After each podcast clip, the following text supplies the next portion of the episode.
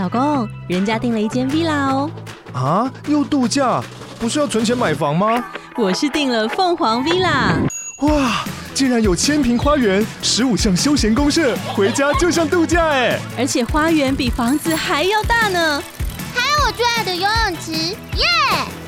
龙大营建 villa 生活，十年防水保固，二至三房，零七三九八五五五五，凤凰 villa。广告来啦！各位在外租屋的听众朋友们，有福喽！因为上课、工作等等的原因，我想很多人都有租屋的需求。不过，如果经验不足，没有做好功课，常常会误入租屋雷区，造成困扰。在这边，内克要推荐你们一个实用的 podcast 节目，由台中市政府推出的《大宅门》，专门解决租屋族们有关于社会住宅还有租屋的疑难杂症。身为租屋族的你，是不是也有以下的困扰呢？想当天才小厨神，可是租屋处却不能开火；家中有可爱毛小孩，但是却找不到可以养他们的地方；房租好贵，但却不知道租在哪里会比较省钱。租屋问题啊，无所不在。不过其实好宅就在你身边。大宅们由专业主持人 Kevin 主持。不管你对社宅充满好奇，还是有难解的租屋问题，想提高居住品质，创造美好生活，绝对不能错过全新第二季大宅们。马上收听，一起破解租屋生活的大小事。以上广告由台中市政府住宅发展工程处提供。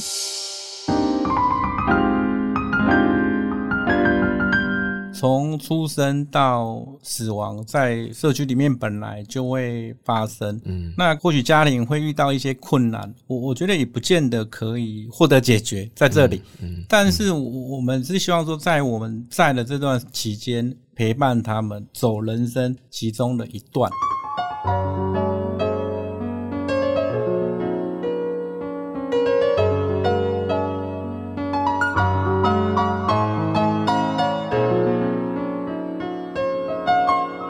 记得告白才有未来，欢迎收听《告白那一刻》。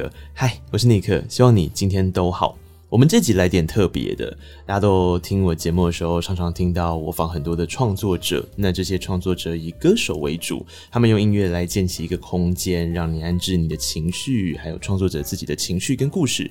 然后我再建立起这样的一个空间，跟他们聊天，带彼此的生活。但其实我一直会思考一个问题，就是生活上到底还有什么是创作？节目内容或者音乐内容，它当然是一种创作。你比较好联想到的，还有其他的，像是影视创作啊、艺术创作啊、文字的创作啊等等的。可你有没有想过，彼此的生活是什么？其实你的生活周边都是创作。你路过了公园，看到它为什么要这样规划，然后你开始想说，诶，为什么这一条路看起来就叫做商店街？然后你走进你的家，不管你是用买的家，还是你是用租的家，里面的细节打点跟里面的软装。其实我觉得那都是一种创作，也都在建构你的生活，不是吗？所以刚好这次有个机会，让我今天可以从一个租屋族的好奇心来聊聊我一直抽不到的社会住宅。啊，其实我觉得社会住宅本身完完全全就是一个创作，从概念到整个实现的过程，到整个跟里面的住户在互动的过程。今天找来两位来宾，他们的单位共同推动了一个叫做“共好”的社会住宅，一个一个、一件一件的事情，我们来聊聊这些创作的过程。让我们欢迎台中市住宅发展工程处的陈静怡总工程师，静怡好，大家好。还有接下来是伊甸基金会台中家庭服务中心的主任张明晃，明晃好。大家好，我好老公吼，但系开始呀，我拢无被叫总工程师盖黑了，我拢一律叫小明哦。可以可以可以可以。哎，今天找两位来，其实就是要聊聊我们刚刚讲到的有关于。今天社会住宅的用意是什么？我们应该先退回来看嘛，因为大家可能都是站在申请端，就想说啊，我就是觉得啊，那个看起来租金好便宜哦，啊，那个看起来好漂亮哦，所以我就去申请了。可是你有想过为什么一个国家需要社会住宅吗？然后这些社会住宅又是为了什么而服务？它的服务的对象又是哪一些人？本着这样的好奇心，我就把两位请到空中来。然后我在看资料的时候，我就发现，哎，那个静怡本身就是都市计划。相关科系一路这样子，从学术到实务的这个工作领域里面都跟这有关，你觉得是吗？就是有关于不管是从公园啊到整个建筑啊，到整个社区的规划营造，这些东西其实都有点像是都市计划本身的创作过程，对不对？对，我觉得念都市计划的人啊，他没有什么专业。哎，真的，是他真的，我觉得我们自己本身圈内人在在聊这个话题的时候，就会在想说，哎呀，我怎么什么都要学？我要学呃建筑，又要学规划交通，我又要学经济，然后我又要学土地，嗯，什么都要学。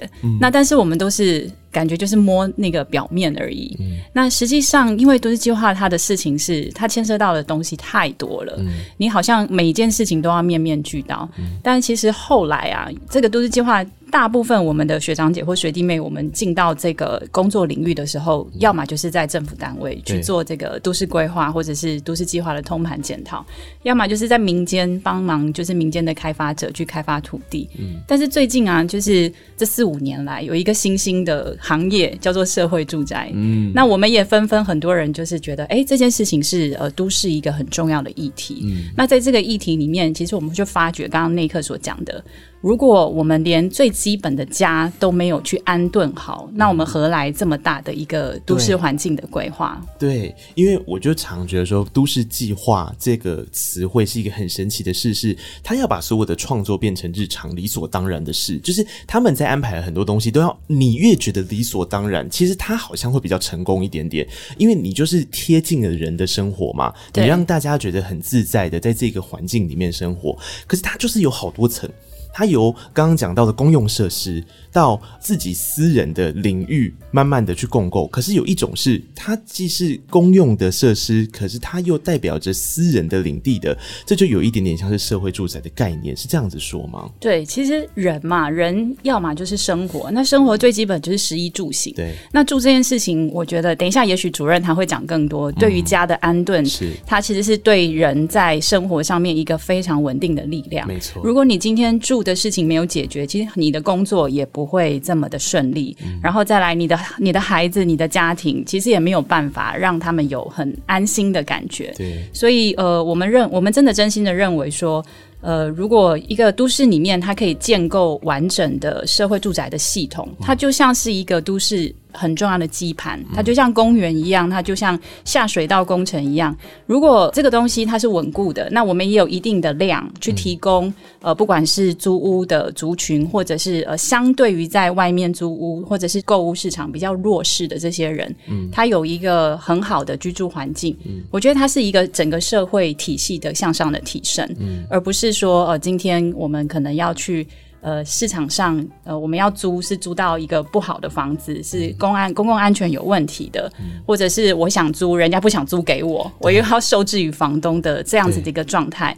所以，我们一直觉得说这件事情只要把它稳定下来了，你以后要谈多大的政策或多大的规划，它才会有所本呐、啊。嗯嗯，刚刚静怡讲到一个很重要的关键点，你要租人家不一定要租给你，其实。我不晓得有没有人，很多跟我一样的想象是，通常我们去租房子的时候，房东会希望你告诉他你的职业，然后你告诉他你的年纪、性别、你的性别，对，然后你最好你还要有名片，就是他会希望你所有的一切都是固定，因为他对他来讲，房东也要有保障啊，对不对？可是。就像静怡说，而且我想这个明晃应该也更理解。其实事实上，需要租屋的人，并不见得全部都是有办法提供这些所谓房东觉得他喜欢的或他觉得 OK 的条件跟状况，对吗？对，我们基金会其实服务的主要是以身心障碍为主。嗯，那其实我们在服务过程也发现，哦，尤其是肢体障碍的，对。哦，我们举例子了，他肢体障碍要在市面上找到适合居住的，嗯、真的很不容易。是第一个，可能他坐轮椅，他需要哦有电梯，嗯，那里面的装置可能有需要无障碍的空间，嗯哼。那往往遇到这些，我们一般的房东就拒绝了，对啊，所以就也没有办法。嗯、那刚刚有提到居住对人的重要了，嗯，那因为我们在服务的过程，有很多弱势家庭的。呃，孩子，我们常常发现，哎，他一直因为呃居住不稳定，嗯、那造成他整个发展上也受很大的影响。嗯，嗯因为我们也也发现，其实居住的稳定对孩子对家庭的那个整体发展是有很大的影响。其实就想你把它想象那是你的安全感啊，你的归属啊，就是你每一天你在外面奋斗打拼，你总是想要有回家嘛。那那个家是什么样的状态？由人，由这一块土地上面的所有政策、建筑等等，其实它都是息息相关的。因为社会住宅里面，我们刚刚前面所讲到这个，其实在法律的明定规定里面就有去做了一个保障。它首先需要的就是让这些弱势的。呃，有租屋需求的人，他可以有一个机会去申请到一个可以安置的、有安全感、有归属感的自己的家。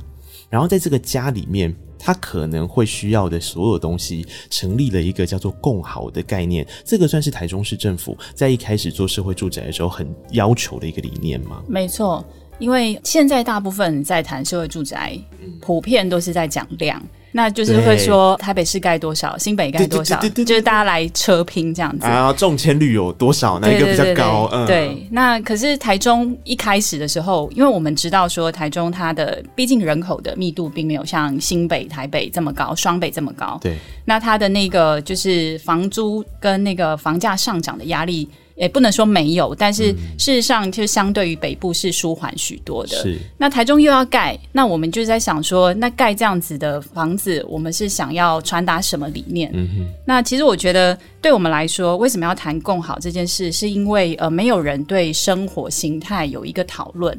为什么要讲这个？就是因为我觉得现在都市人很可怜，嗯。你就回家之后，你不认识旁边的邻居，那你可能也是住在一个盒子里面。嗯。那这个盒子里面。呃，你可能就是要自我去满足吧。嗯。那如果又是移居者，或者是说比较弱势的家庭，或者是比较弱势身份的这样的朋友们，他可能有时候是需要协助的，但是自己窝在自己的空间里面，除了要工作之外，回到家，如果说今天他有办法去外面寻求协助的话，那我觉得那是。很幸运的，嗯，但大部分的人其实他是不知道说我现在需要帮忙，但我要去找谁，嗯，来给我协助，是啊。再来就是说，呃，有一些是一般不用讲特殊身份，就连我们有时候工作比较不顺利的时候，或者是哎突然被老板辞职，呃，fire 掉，辞退，辞退，那我们可能就想说，哦，完了，那我这一两个月的的生活要怎么去维持？所以我是觉得，呃，在生活过程中，在这个一辈子里面，林林总总，你们要面临到的生活的考验，事实上是需要有一些支持的力量。嗯、那那个支持的力量，往往都会是来自于呃，可能是家人啊或朋友。嗯、但如果你又是没有办法在从这些管道去寻求协助的时候，其实这个社会安全或者是社会网络的这个角度，它就会非常重要。嗯、那我们谈社会住宅。其实有时候就是要去谈一个呃什么样的网络系统，去让这个安全的社会安全的支持网把它建构起来。对。那所以那时候谈的共好，会有一大部分是希望说像呃社会福利的这样子的机构跟单位，嗯、就是伊甸他们像这样子的单位进来。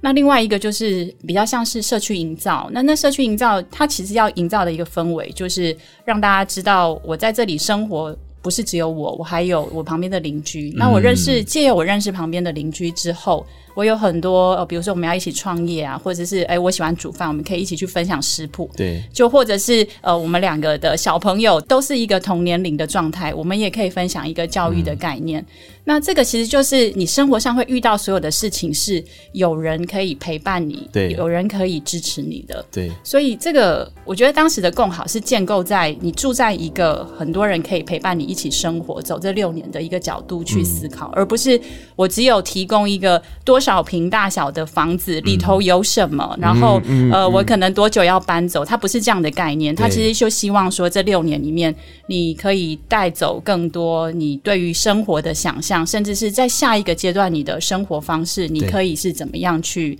规划或者是更好的一个向往，我觉得静怡讲到了一个我自己好关键的一个点哦，就是你让我们刚搬到一个新的地方去的时候，因为你人生地不熟，甚至可能你对整个都市都是陌生的。比如说我打来打八个西族你不可能，你又不好意思，你也不知道怎么样跟你的邻里之间建立关系。然后你说哦，有啊，有里长啊，我告诉你，不可能三不五时去找里长吧，不要骗我了，很少会有人这样子做的，因为生活上的忙碌跟紧凑的步调。但是有些时候你会忽然之间，好，比方说，我记得我自己家里面曾经有过一次，我租屋的地方曾经有过一次，好像是楼下的那个火灾警报器响了，然后那天。大家就往楼下疏散嘛。那后来是虚惊一场，所以就还好，不幸中的大幸，没有怎样。但是我知道那天我才知道，哦，原来我们这栋社区里面啊住这么多人哦。然后那，没有人是你互相认识的。OK，那所以如果你看哦，假设今天的事情是遇到比较严重的状态，或者是比较需求的时候，你能够找谁？有一些大楼或许有管理员，可是有一些事实上是并没有的。那我觉得那个就是很容易造成一个疏离跟心理上面的独立。然后那个独立是你自己，就真的有点像是静怡讲，被关在一个空间里面，就是那就是一个空间。然后你唯一能做，只是你把里面的内里打点的是你自己喜欢的样子。可是出去了，其实就什么都与你无关。我觉得这件事情其实会造成一定的疏离跟冷漠。但我就会想要说，那如果照刚刚讲社会住宅这样，我之前曾经看过一个。那算是案例吗？我不知道是不是国外还是现在台湾有一些空间是这样，他们其实好像也是基于这样的感觉，然后做了一个轻盈共居，就是他们让年轻人跟老人家，然后他们本来不是家人关系哦，但是因为他们借由了一个房子跟一个空间，然后他们在里面彼此可以互动嘛，比方说年纪比较长的长者，他可能对于使用智慧型手机或者使用三 C 产品，他没有那么熟悉，他可以去请教这些年轻的朋友，年轻的朋友他可能有时候需要一些。老人家的智慧跟关怀的时候，现在就很像是你在都市工作的时候有了另一个家的可能。其实那个共好的社会住宅理念也跟这个东西有一点点呼应，对不对？对。因为共居这件事情也是台中市在谈共好的一个很大的理念。嗯，为什么这么说呢？因为我们从整个建筑的空间规划设计开始，嗯，我们就把很多大家可以在那边相聚相会的地点，把它弄弄出来。对对，所以其实看台中的社宅，你会看到，诶，它有很大片的开放空间。那除了一楼之外，二楼、三楼就是中间层的这个居住层，它其实也都会有角落。那个角落就是我可能从电梯到我的家门口。我不会是只有走廊，我我可能中间会有开口，那那个开口就会希望大家在那里停留。嗯、比如说小孩不想闹着不想回家的时候，可以在旁边先遛一下他。嗯、然后这时候此时隔壁的邻居来的时候说：“哎、欸，小孩好可爱。”或者说两个小孩就玩在一起。那借由这样子的一个空间的引导，他就会让彼此住在里面的邻居是互相熟识的。嗯、那我觉得熟识，他就是开始建立关系。那建立关系，他到最后的一个演变的过程，要么就是吵架，要么就是可以。比如说，我们可以互相帮忙。对呀、啊。那我们常看到的就是说，可能我今天我也是呃带着孩子，那另外一个邻居也是带着孩子。嗯。那我要去办事，我可以把孩子，因为我已经很信任他了嘛，我可以把孩子交给他。对对对，对。对。那其实每个人都需要在都市生活都需要有互相帮忙的时候，也也就是没有办法这么刚好，所以我无时无刻那个孩子就一定会在我手上。嗯。嗯，所以我我我们一直觉得说，透过这样子空间的引导之外，再加上可能有一些软体的照顾，那这个就会去把整个共好的方向，嗯、就是把它形塑的非常的明确跟清楚。那当然也不是用嘴巴空讲啦，因为我们现在已经有四五个案例，已经就是整个四五个社宅的营运的状态已经都出现了。嗯，所以其实有很多居民跟我们回馈，透过我们这样空间的引导，透过我们呃植入的这些伙伴的的一个照顾之外，他们其实已经自己已经建立起就是不可分割的那种生活的情感。嗯、所以这是我们很感动的地方。因为，啊、因为你会发现，哎，你你想象的东西，它真的活生生的实现在你面前。那我觉得它也是一个政府带头去把好的呃住宅的这样子的一个形态，让民间去知道说，哎，我盖我这只是赚钱，那你是不是应该多盖一些呃，对于人家生活，就是居民生活里面真的需要用到的空间？嗯、那甚至用空间的方式去带大家以后的生活，这个才是我们所说的创作这个东西。对，创作的点是什么？我觉得创作的点。就在于你今天所产生的一件事情，它是有它想要表达的，所以它前面会有一个关键，那个可能就是共好嘛。我我今天基于共好的心，所以我现在看看为什么我们在这个社区，在这个都市里面，我们要共好。可是有了这个理由之后，那你要怎么做嘛？你硬底在规划的时候，一定就要先导入。所以都市计划很厉害啊，它其实都还是有扯进去这一块里面。哎、欸，没有事先先做好计划的时候，怎么从选址嘛？你你选的地点里面一定。要是符合，比方说像丰原的，它可能旁边就离医院比较近一些些，就有一些选址上面的小撇步，嗯、然后再来你看空间的建建立，刚刚静已经给你讲了，它里面的设计要怎么样让大家哎、欸、很容易有一个场地一个硬体的设备是可以互动的，这个就很重要。然后你你种种先成立之后，然后人进驻人员，我说人员里面包含了住户，包含了像伊甸这样子的人员，专业的人员进来这里，他所有的互动才会变成是可能。如果你前面只是啊，为了 K 启动处。那里面的内里先让大家吸引人，那其他外面的东西不重要，这个东西就很难做到的。嗯，所以我们是搭配的更多营运的想法啦。那好像是、哦呃、对那个营运的想法其实还蛮简单的，嗯、就是说你下面有店铺，那你要租给什么样的人？嗯，我们当然也可以租给比较一般在做生意的这样子的厂商嘛。但其实当时我们想说，哎、欸，其实我们应该要把基本的东西先留下来，嗯、其他才去做商业的营运。嗯，那我们也不是单纯的商业营运哦，所以。嗯也许这件事情讲又又是好几个故事，但是呃，我觉得就是小小的把结论讲一下，就是说，在于我们基本的空间里面，我们其实已经认知到，呃，可能需要有一些社服的团队的进入，所以他那个东西在一开始的时候，我们就先把它留下来。那另外在商业的那一块，我们希望找到的是有社会企业责任的这样子的厂商，嗯，比如说像呃，我们之前有几个社宅其实是做那个便利商店嘛，那统一超商他就跟我们合作，嗯，那统一超商我们也知道说它是一。个呃非常有企业责任的一个一个一个厂商嘛，所以他其实很主动的跟我们去回馈说，哎，他观察到可能某些社区的小朋友啊，或者是谁的一个状态，他也马上会回馈给一店，或是回馈给其他的伙伴，就说，哎，我们有发现他是什么样的问题，嗯，那我们就是用关心的方式去了解，说，哎，是怎么了吗？还是怎么样？所以其实，在我们下面底层的这些呃伙伴们，我们都称为他们是伙伴们，不管是商业形态的，或者是社服形态。的，对我们来说，他们都是我们很重要第一线协助居民去解决生活上的一个疑难杂症吧，嗯、应该是这么说。嗯，嗯对。那也有就是，比如说，他们也会发现说，哎，什么样的产品？发现是社区是最需要的，对那他们也会 就是比如说八点之后那个面包或是什么，嗯、他就会特别留给我们里面的孩子这样子。嗯嗯嗯、所以其实我们都很感动，因为不是只有政府在做这件事，它应该就是一个这整个社会动起来的一个概念。因为这些人其实他就会是在我们生活周遭，他今天不住在社宅，他也会住在周边的邻邻里里面。嗯，那但是你住进来社宅，你就会比较幸运，因为你就身边会有很多人在旁边看着你，然后照顾。顾着你。就是台中市政府吼，在选这些伙伴的时候，我刚刚这样听下来之后，就两个字啊，他们的标准就是必须要给本啦，就是他们很在乎这个地方的经营是怎么样子，能够让这些人的互动很紧密，然后食衣住行娱乐种种种种的结合起来，大家在生活上面可以遇到什么互相帮忙的事，只要你愿意给本的去多帮忙别人一点，多关怀别人一点的时候，其实他就可以是一个共好伙伴。今天请到的伊甸就是其中的。一组共好伙伴吗？回应刚刚总工讲的啦，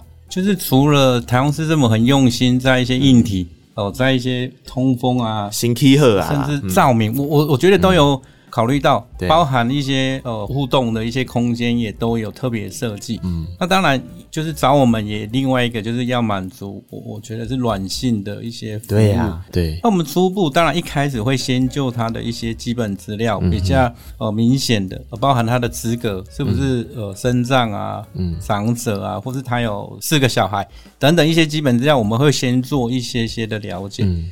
那有一些比较弱势的，我们也在还没进驻之前，也会先关心，嗯，哦，了解他进驻之前有没有困难的一个点。嗯、那当然进驻之后，我们也透过呃这些关怀户的访视啦，我们理解他的一些需求。嗯，那我们一些活动、一些措施，其实呃，我我觉得前提都是要促进他们的互动。是，除了我们跟他的互动，另外就是邻居跟邻居的互动。嗯、我们觉得这一点真的。很重要，嗯、我我们觉得只要互动增加了，嗯、自然对每一个个人跟家庭的保护力就会增加。嗯，像前天我们就收到物管跟我们通知说，哎、欸，有一个住户，嗯，妈妈送医，哦，哎、欸，那我我我们就很好奇，对。当然隔天我们去发现他是因为打疫苗 不舒服啦，啊、可是就变成说，哎、欸，可能大家熟了，不管是邻居跟邻居，或是我们资源跟资源之间，大概也会。比较密切的有一些些的沟通，是那我们也会介入去关心。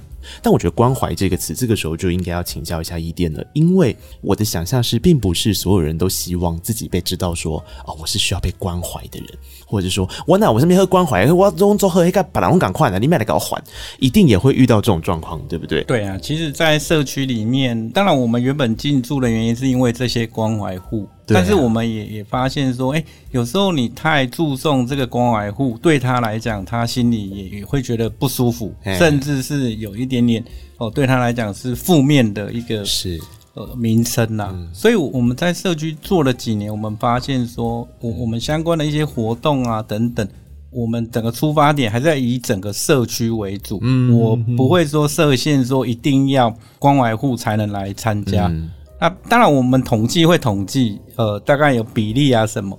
可是我们开放大概都是没有限这个对象。嗯，那我我我们也希望说，哎、欸，不是只有关怀户会遇到一些困难，即使是一般户，他有一些福利的一些呃问题还是什么，那我们也可以提供相关的服务。是，是但是因为关怀户，因为他进来就有一些对象啊，一些指标啦，嗯，所以我们。大概会进行访视，嗯，哦，会了解他遇到的居住有没有什么问题，嗯、那在生活上有没有什么是可以有一些协助的，嗯嗯，哦，那如果没有，或许我们也欢迎他多多参与我们的活动，那我们也不会特意的说，哎、欸，你一定要固定什么时候要去访视啊，或是什么，嗯，嗯，反而是有一些他是比较紧急，或是他短期有一些。哦，比较重大的事件发生，那我们大概会针对这些案子，会比较密集的提供一些关怀跟服务。我觉得刚刚那个明晃也带到一个还蛮有意思的点，就是。当我们比方说，你其实核心你是想要关怀这些关怀户，但是我们整个以社会住宅的需求面，然后以这些人，我们去举办相关的活动啊，举办相关的互动啊，一些课程啊等等的，接下来其实再往外扩也是可以的啊，因为它旁边还是会有其他邻里之间是可以做互动的。这一点在台中的社会住宅里面，经营应该有本来一开始就都有特别希望能够去达到跟邻里之间的所谓那个共好跟互动。对不对？对。我想回应刚刚那个关怀户那一趴，大家听到关怀户这三个字可能会认为好沉重，嗯，但我必须要先讲的一个事情就是，每个人都有可能变成关怀户，嗯，那也有可能从关怀户变成一般户。嗯，呃，我举个例子来说，就像关怀户里面的其中一个身份，他就是育有未成年子女三人以上。嗯，那为什么我们会住宅法会把它列为关怀户？其实应该是说，政府在定这个法令的时候，他会去找一些。族群，他可能在外面在租屋上面会比较会有租屋上面相对的经济上的辛苦，或者是身份上的辛苦的部分。嗯、那但是就并不是代表说这些人就一定要被多么的关怀或是多么的照顾。那只是说他用这样的身份进来社会住宅，那其实他就跟一般户一样。嗯、那刚刚明晃主任也讲到一个重点，就是你一般户你也人生也就是不如意也是十之八九嘛，你也对你也有可能就是今天突然怎么样。然后就需要社会服务的一个系统来支持，嗯、所以呃，我觉得我们没有刻意去把四十 percent 跟六十 percent 的人去把它分得非常清楚，是是是，因为这个部分其实应该是说它是一个全方位的在社区上面的一个支持系统，嗯、所以我们在谈这个支持系统的时候都不会因为他的身份而有所不同啦。嗯、那当然，他的身份他会对应他该有的福利事项，这个本来就是社会体系里面有的资源。嗯、那只是说，在社宅里面，我们这样子的一个伙伴，他本来就是一个。呃，全部大家只要一有什么样的困难，就可以进到这个系统里面来。对，所以我觉得这件事应该还算蛮重要，因为我们不是要去标签这个这个东西。对对，因为我觉得大家在一开始的时候很容易会想到说啊，伊甸进驻，那伊甸就是专门要关心这些所谓的关怀户，然后提供一个什么样的照护。当然，这些是一定很核心、很重要的目标，没有错。但我觉得应该换一个角度想的时候，他更应该要提供的是有关于社会住宅的这些人当。当他有需求的时候，他就可以在这边寻求到一个相关的资源。对，所以如果说从这个想法出发的话，那周边的邻里它更是大家可以一下这个资源是互相来共享的。嗯、那我们常讲说，政府在呃很多地方要去新建一个重要的公共建设，也不是这么容易，因为它要编很多的预算去做。对啊，那可能比如说有运动中心啊，或者是有家庭福利照顾中心啊，或者是说呃你有一些亲子馆啊，或者是图书馆等等、嗯、这些资源，它本来就会散布在各个社区里面。那社宅它就是视同跟这些公共建设的概念是一样，啊、所以等于是说我今天在这边盖了一个社宅，它提供的不是只有两百户的居住的选择而已，其实它下面提供的可能就是比如说像我们引进日照中心，对，我们引进像伊甸这样子的一个社会服务的服务站，嗯、那甚至是呃我们的就是像中国医像这样子的一个健康关怀服务站等等，嗯、其实它都是提供除了社宅以外，周边居民他们都可以运用这样子政府的提供的资源的角色进到这个空间里面来。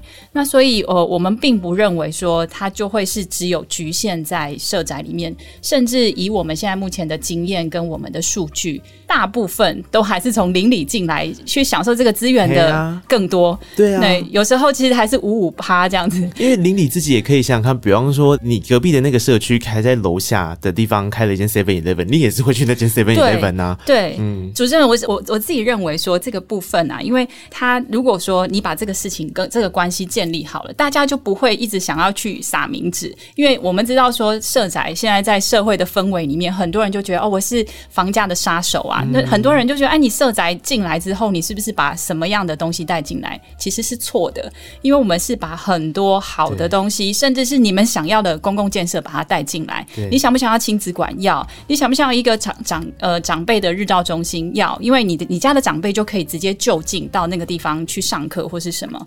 所以其实，在社宅这样子的一个概念出发的时候，我们加入这么多共好创作的元素，嗯、它就会是把所有公共建设，只要是社区居民生活上遇到的这样子的需求，我们都把它带进来，变成是一个很好的载体。那不仅是把社宅的居民照顾好之外，那连邻里的人都可以一起来共享这样子的资源。那一种共好的概念，整个成型之后，它变成一个聚落，一个聚落，一个聚落。这个算是台中市政府当时在设计社会住宅的时候一个很重要的理念嘛，就是那个终极目标。你应该有偷看我们的政策，你怎么知道用“聚落”两个字？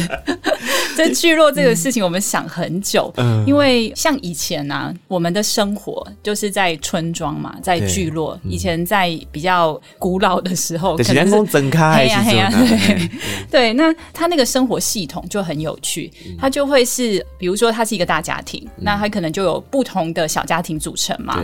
那但是小家庭跟小家庭之间，他可能彼此有亲戚关系，不管是远房还是身边的那个亲戚的关系。嗯、所以他那个社会的。系统是从这种大家庭开始建构起来的。那如果说以社宅来看的话，我们就把它想象它是三合院的垂直版。因为我们现在想要去创造一个事情，就是聚落。那我我们把这些家庭，大家住在这个都市里面了，那他们彼此之间是不是应该有关系？那有关系是不是好的？在我们一开始的时候，就先去把这个定锚，就是想说，如果我们回复到以前大家庭的那样子的社会结构，该出去工作的工作，留在家里面的长辈或者是妇女或者是小孩，他们彼此之间能不能可以互相照顾？这个就会变得很重要。如果他可以互相照顾，去外面工作的人就很放心，对，他也不会想说，哎，我现在要请假，因为我孩子现在在发烧。因为我们都知道说一定会有这样的状况，嗯，但你有一个好的支持系统在稳固着你，其实你工作就会。越来越好，嗯、那就不会好像就是每天疲于奔命在生活的这样子的呃乱象之中在混局这样子。嗯、所以我们在一开始讲共好聚落这个想法，是希望从个人出发之外，家庭跟家庭之间，人跟人之间，那甚至我们有没有办法整个社区形成一个很互助的一个社区的体系？嗯、所以我现在只能说，它现在是一点零版，呃，要跨到二点零版。嗯、那我们更期待的是，它未来可能有五点零版或六点零版，嗯、那个概念就会是，如果里头也有一个经济系统，嗯、然后甚至是透过换工的方式，我们一直在谈说，哦，比如说我今天帮你遛狗，那你明天可不可以帮我，对帮我去银行，或者是帮我去，嗯、因为我可能要上班，我呃，家里长辈或者帮我带他去看医生，还是什么之类的，它就会是一个很稳固的支持系统。那当这个稳固的支持系统被建立了之后，我觉得以一个社区做起，我们常说从一群人去影响到更大的一群人，它它就会是一个社会形态的翻转啊。嗯，那生活的形态它是如何的被创作？我觉得它就会是会是这样子的理念。所以我们只是逐步在这个路程上一一去看它，看有没有办法实现到那个最终极目标。这个好，这等到最终极目标的时候，你就会发现整个台中市瞬间变成了一个共好城市哦。对，你知道我为什么用“瞬间”这一个词吗？因为刚刚这样听起来，真的是所有东西都是，当你越开始觉得理所当然，它落实了这个东西跟这个政策就成功了。但我觉得，静怡刚刚讲到一个点，我一直脑袋里面在闪的事情是，我们必须还是要先假设今天的所有人，他们就是居民，居民，居民，居民。可是因为居民各自各自有不一样的故事跟不一样的这个状况，像刚刚明晃在录音之前，还有跟我们分享了一个点，就是那个阿嬷跟孙女住。之间本身就有一些代沟，或者是说冷个肯定也玩 gay，对吧？啊，这个时候其实有些时候他是家内的互动的时候，怎么样慢慢的引导他走出他的家门？这一户进来其实是一个呃七十岁的阿妈跟他十八岁的孙女一起住进来。嗯，那进来之后，我们慢慢发现说，因为阿妈的先生跟儿子我都已经过世很多年，所以。他独自就是照顾这个孩子，虽然已经成年了，嗯、不过他们也互相依赖，但是也也发现说他们常常吵架了。嗯，那因为阿妈，我我我们后来发现说，他其实会对于那个儿子早逝跟他的媳妇离婚等等的一些怨恨啊。就会很自然、不自觉的就会投射在他的孙女身上，那一种情绪的转嫁啦。对，所以就会比较负面。嗯、那当然，因为孙女也在青春期嘛，就会自然就会比较反叛。嗯，那他又不喜欢待在家里，常常往外跑啊啊，不常回来。那对于未来，他也没有一个希望要找工作啊，或者要继续就学等等，就有点逃避了。嗯。那对于阿嬷来讲，哦，我们也发现说，哎、欸，她其实除了孙女以外，她还有一个女儿。那女儿其实是住在澎湖。嗯哼。那其实女儿很想带她去澎湖生活，可是阿嬷她觉得丰原是她的家乡，她一直想要留在她的家乡。哦、我我我们看到另外一个是，她其实是放不掉孙女。阴干呐。对，她其实要要在这里看着孙女。嗯、可是我们慢慢看到说，他们的互动其实越来越。恶化了，那我我我们觉得说，我们呃可以做的应该是先从关系，我们跟阿嬷的关系，我们跟孙女的关系，你说各自先打对对对，当然我们在中间也发现说，哎、欸，阿嬷可能哦、呃、慢慢有一些失智的状况了，那、嗯、后续当然有一些就医啊、确诊跟后面哦、呃、包含服药等等呃的一些处置了。就是人跟人的关怀，我我觉得很重要，因为我们有理解阿嬷她的苦啦，苦在哪里？嗯、对，哎、欸，可是为什么阿嬷会有办法跟你们这样敞开心胸的谈？这个绝对不是一件容易的事情吧？因为当下喜头郎他没阿讲，一一一五一几的人生的逻辑，该以行走江湖的一种方式之后，我觉得他很难再去。比方说啊，你看这还呐，口口来口口猛，口口猛这，口口猛这，就是对我阿嬷以前也很爱这样，对，所以我我大概可以去想象，那你要怎么样慢慢的让他跟比方说一店的人啊，或者跟周边的人，然后再进而带回他跟自己孙女的关系啊。我我觉得时间也是一个关键了。那、嗯啊、另外一个就是真心的关心，他其实是可以慢慢有一些理解的。嗯、哦，所以我我们慢慢慢慢，其实他也会跟我们讲很多以前发生的事情。嗯，甚至他也后来就会准备煮一些菜让我们吃了。哦，哦，因为。他很像有独门的那个一个菜，一个六节配方。对对，他很用心，花很多时间熬煮。可是我们看起来怎么觉得很油？哎，我们还是勇敢的把它吃下去。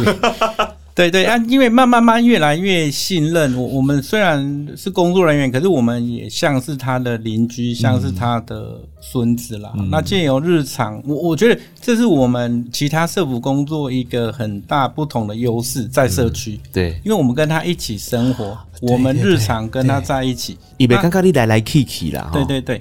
所以我，我我我觉得很大不同就是在关系，我们某一部分也是他在社宅里面的邻居，嗯，那这个在关系建立上，我觉得是很大的不同。嗯，慢慢我我也觉得阿妈有点把我当成是他的孙子，他常常有一些话，他也有机会也会跟我做一些些分享了。对，所以他其实你看哦，换过来讲，就是有关于阿妈心中那个结啊，他其实有一个人陪伴，或是有一个让他倾吐心声的人。其实刚讲到那个怨，比方说为什么明晃主任会知道啊，就是因为阿妈我改供嘛，而且那阿妈也改供，哎，就是他们长久之间累积的那个邻里之间的关系跟情感。好，那刚刚讲阿妈啊，那孙女这一关呢？哎、欸，其实叛逆的那个青少年，我们也蛮常见的啦。嗯、那当然一开始我们去真的不太会有。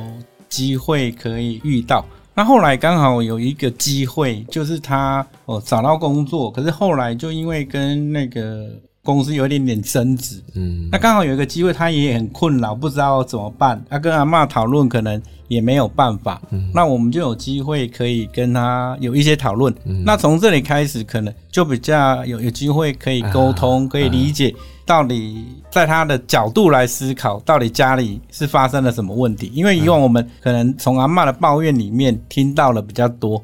那的确，我们也从书里看到是一个不同的角度来看他们发生的事情。嗯，哎哎，静怡，我觉得伊甸很会做一件事，叫各个击破。哎，对，他们就是很懂的。比方说，当有刚刚讲到那种差距跟沟通代沟的时候，我也不要就说啊，我今天和事了，我今天和解庭展开，我坐在这，你们两个坐在这，喝来开西贡，不是这样，他本来是用一个一个的方式去做服。嗯、这这个蛮厉害的呢。他们很专业啊，他们其实很多像住在呃。我讲的是驻点的住，住在那个社宅里面的这些同仁啊，嗯、他们都是有社工背景的，嗯、所以他们沟通的技巧，知道说，哎，哪些人他比较在意，或者是那个点，嗯，比较不能去跟他直接面对。嗯、其实他们的沟通的方式是比一般像我们，嗯、我们有时候就是啊，来啊，来解决问题啊，对 是他们会从旁边，或是从其他的重要的 key 去着手，嗯、然后让那个关系是修补的。嗯、那我自己也认。为说住在社宅里面有这样子的单位协助，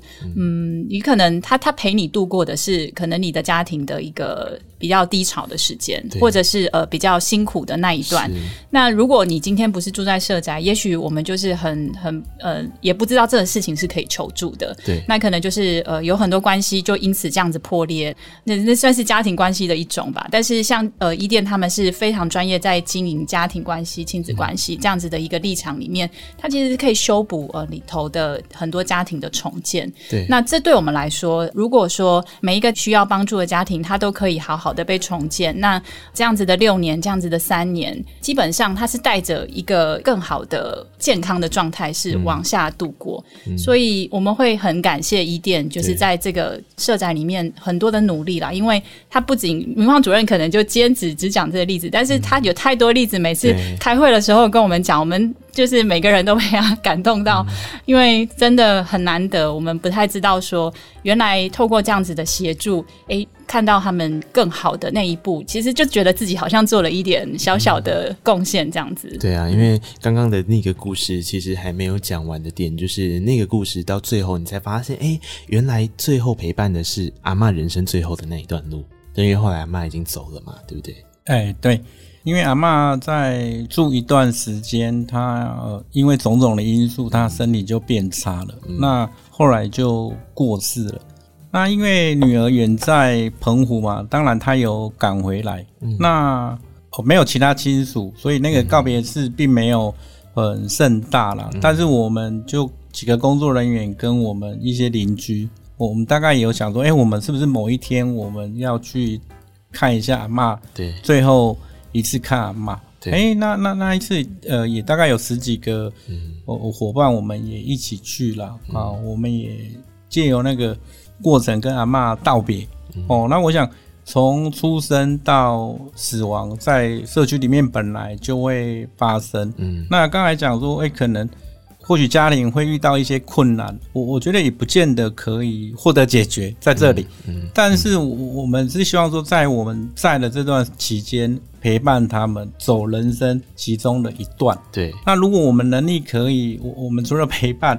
我们也可以给他们一些支持。嗯，那除了我们给他支持，我们也一直希望在这个社区里面的邻居，甚至我们的社区，是不是也可以长出一个力量？嗯，我们更进一步，对，我社区也可以支持哦。这些在社区里面，他可能在人生的过程遇到一些困难、嗯，挫折，嗯，是可以由社区来支持他。是，这个是我们。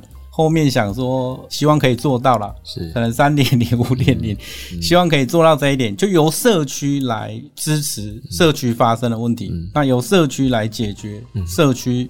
遇到了困难，对对，因为刚刚我们举这个例子的时候，你可以想象一个情境：今天他们不在社会住宅里面，他们可能就是在一般的公寓。那你做一个，比方说阿妈跟孙女的邻居好了。其实我觉得台湾人大部分都还是很热情、很有温暖的角度。可是有时候你不知道怎么开始，反正天给别人多说一下，你把我们这边那，你顶多顶多顶多 OK，打电话给警察，顶多到这个地步哦。可是。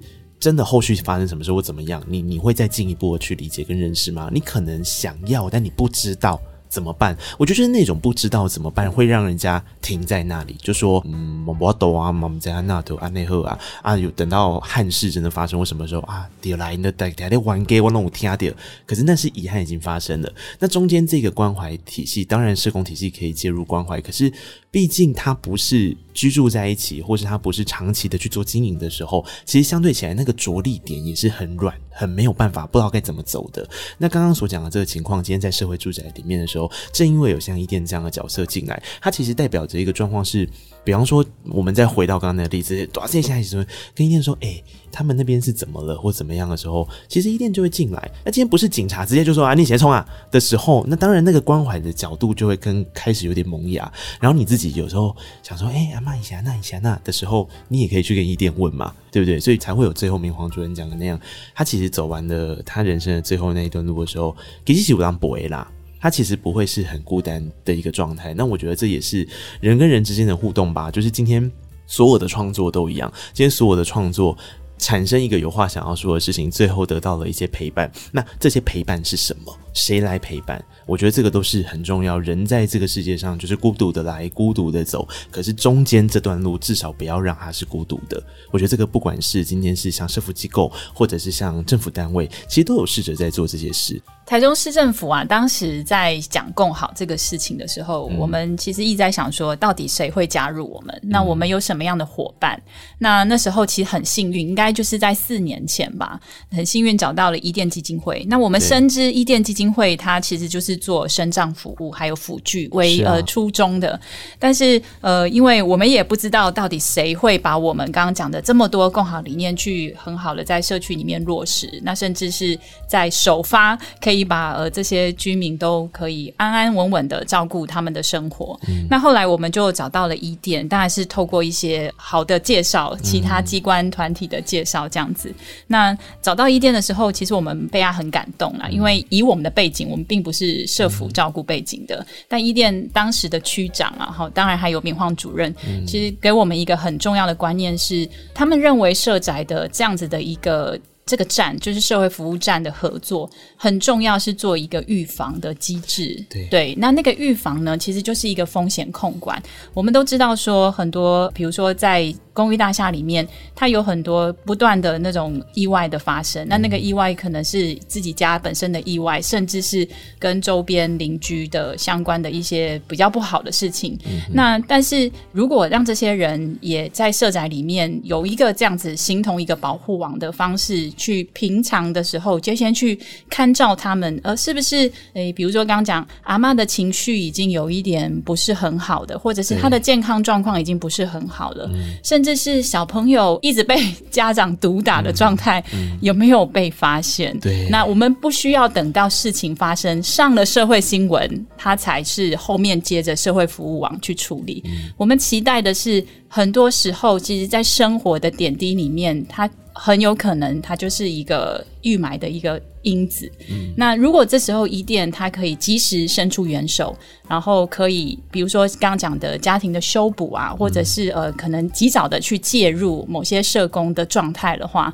那那它其实真的帮我们做了一道很好的防线在，在呃可能让这些呃也需要特别关心的这些居民们。他们都有得到一个很好的想法啦。我听静怡在讲的时候，我忽然间想到一个点是，对，因为如果今天要进驻社区的时候，其实有一件事情是我人力不可能一直调动嘛，我不可能这么弹性的做调动，因为在不管是喜多郎啊，还是说其他住户，他们就是要看到熟悉的人嘛，对不对？那这个时候其实也是对伊甸一个很大的考验呢。嗯，对啊，人力这个部分，我们现在在太平跟风云都有固定的人力在那里。嗯。嗯嗯那就也也不是用据点式，就是每个礼拜去啦，就是有一个常驻在那里。嗯，那对伊甸来讲，的确我们原本的呃服务是以身障跟弱势家庭的为主，但是我们在服务过程其实也看到哦，这些人不管家庭或是呃个案，他其实居住对他们来讲真的很重要。我刚才也有提，尤其是生长者，是、啊、在租屋或是他要购屋，其实。那个居住的设计都对他来讲是很不容易。我我觉得也是在过程当中，我们也慢慢有一些学习啦。哦，例如我们之前比较在行的，其实是个案工作，嗯，不是社区工作。嗯，那慢慢我们在社区里面也也发现说，哎，不能只做个案工作。对，那应该要做的是社区的工作。另外一个不同，就是我们以往服务的都是以用对象来区分，例如低收入户、家暴、单亲、身障。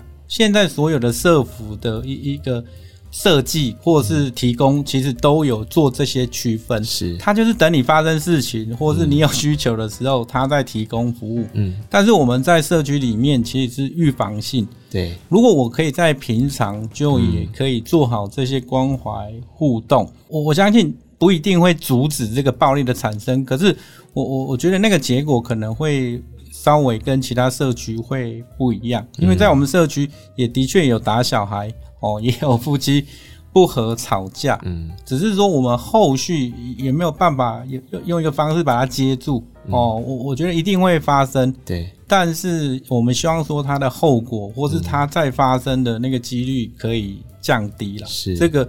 是我们在这个预防性希望可以做的一个工作。那因为我们在社区里面，尤其在社宅是流动的社区，刚才有提到是呃六年为一期嘛。那我们也希望说，他满三年或是六年，他可以带走一些什么？嗯，有时候带走的是一种生活模式跟经验，甚至重要的是。价值是，他在这里有有有获得一些价值，他在外面不管是育儿的价值，或是经济的价值，或是各种价值，我我我觉得我们。也慢慢转变，希望说可以影响的是这个层面。我我觉得也还蛮感谢住宅处的啦。哎，现在不是互捧啦，就是就是我我觉得也是在一个未知的一个领域，我们互相合作。嗯、但是我深深可以体会住宅处对于那个人的关怀。有有时候我我觉得哇，虽然是搞建筑什么都不会，总工常讲，嗯，可是我我觉得。我们住宅处的同仁，他就是在他做的以外，他愿意付出对人的那个关心跟互动。哎，这是我以往在跟呃政府部门交往互动当中很少见的。是，那我我觉得影响很大哎，不只是那个住宅处的长官，其实连我要哭了连承办，我我我我我觉得其实是哎，因为先前我们有一个做了三四年的社工员就离职嘛，嗯，而且我哭最惨的是总工哎。我还被骂说，哎、欸，那、啊、你你社工员走，你都没哭，结果总共哭到翻倒，那我我就哭不出来。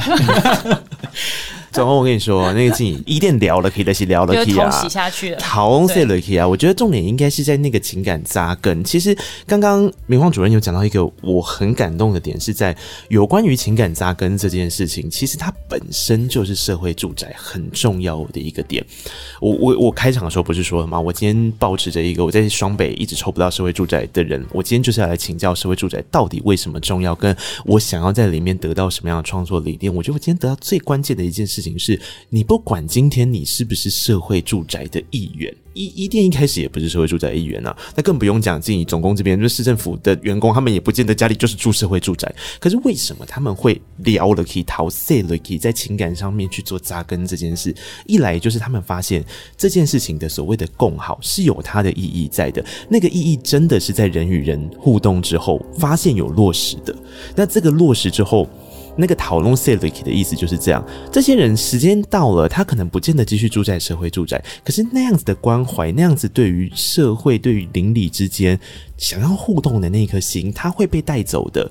然后那个价值观，透过伊甸，透过其他的共好伙伴所去设立出来的这些制度，我觉得它一定可以慢慢的影响那个星火燎原。吼，有时候就是这个样子。你影响一个人，哪怕你只是先影响了一个人，你就是影响了一个人。那接下来，他就会串起所谓的那个接住这个社会的安全网。那这个是很重要的一件事情，在。在台湾，在现在很多不管是都市或是乡村，其实我觉得都有这个必要性。所以今天两位都一样，然后讨论 say lucky 啊啊，就继续努力，对不对？因为我我相信社会住宅不会只停在原地，它其实慢慢的有各种阶段嘛，吼。嗯，对，其实之后会有越来越多的那个服务的量能要出来。那只只不过就是现在做好了，就是有踏稳第一步啦，也不敢说就是很厉害。不过因为一路上有这么好的伙伴，就是互相感动吧。因为刚刚明晃主任讲，其实我们我们里面的同仁同事们，就是大家就是一股热血。那这股热血就是也是被伊甸这样子带着，就是他我们也是被他情感情感束缚的一群人这样，所以也没有什么。就一起吧，我我我真的觉得，就是一路上有一起，大家为了真的想要做一件事情而、嗯、而努力，是很幸福的一件事。是啊，我相信绝对是这样。各种各样的，真的，我们今天当然我们聊比较像聊天的性质，我们聊聊有关于社会住宅为什么重要嘛。然后希望透过一些案子，让节目的朋友可以理解到说，哎，其实社会住宅是一个很有意义的存在。那这个存在攸关着你我，攸关着未来，攸关着有一天当你有这个需求的时候，你。你可能可以找到一个管道去做下一步你的人生规划等等的，但具体的政策当然有非常多缜密的内容，包含了一些相关的细节等等的。台中市政府也是这样子哦，吼，他们不是只有上节目，他们自己做了一个 podcast 节目，那个 podcast 节目叫做《大宅门》。对不对？对，所以我想相关的内容，总工这边应该也很清楚，知道说那个大宅门真的是很详细的吧？嗯、所以因为到第二季了嘛，哦，你们还说到第二季，你们也是桃色的可以 C 加档呢？真的，我们其实就就是从不同的管道想要去接触到不同的人。嗯、对，对啊，因为就是这样啊，如同我刚刚说的，不要觉得说啊，我抽不到，关我什么是？社会住宅关我什么是？社会住宅就是跟你有关，不要怀疑，嗯、就是这样。政府所做的很多事情，它出发点一定是基于有需求面，有需求面，有理想性，我们。慢慢的把这个理想性一步一步的破化成功，然后今天非常的谢谢两位到空中来，不管今天是从市政府的角度，或是我们今天从一店从一个社福单位的角度，我们来看看怎么样共同创作出一个叫做共好的社会住宅。谢谢两位，谢谢，谢谢。那如果有任何相关的情况，刚刚说到台中市政府有大宅门哈，也记得去看我相关的资讯会放在节目资讯栏位，记得告白才有未来。谢谢两位今天到空中来，我们下次见了，拜拜，拜拜，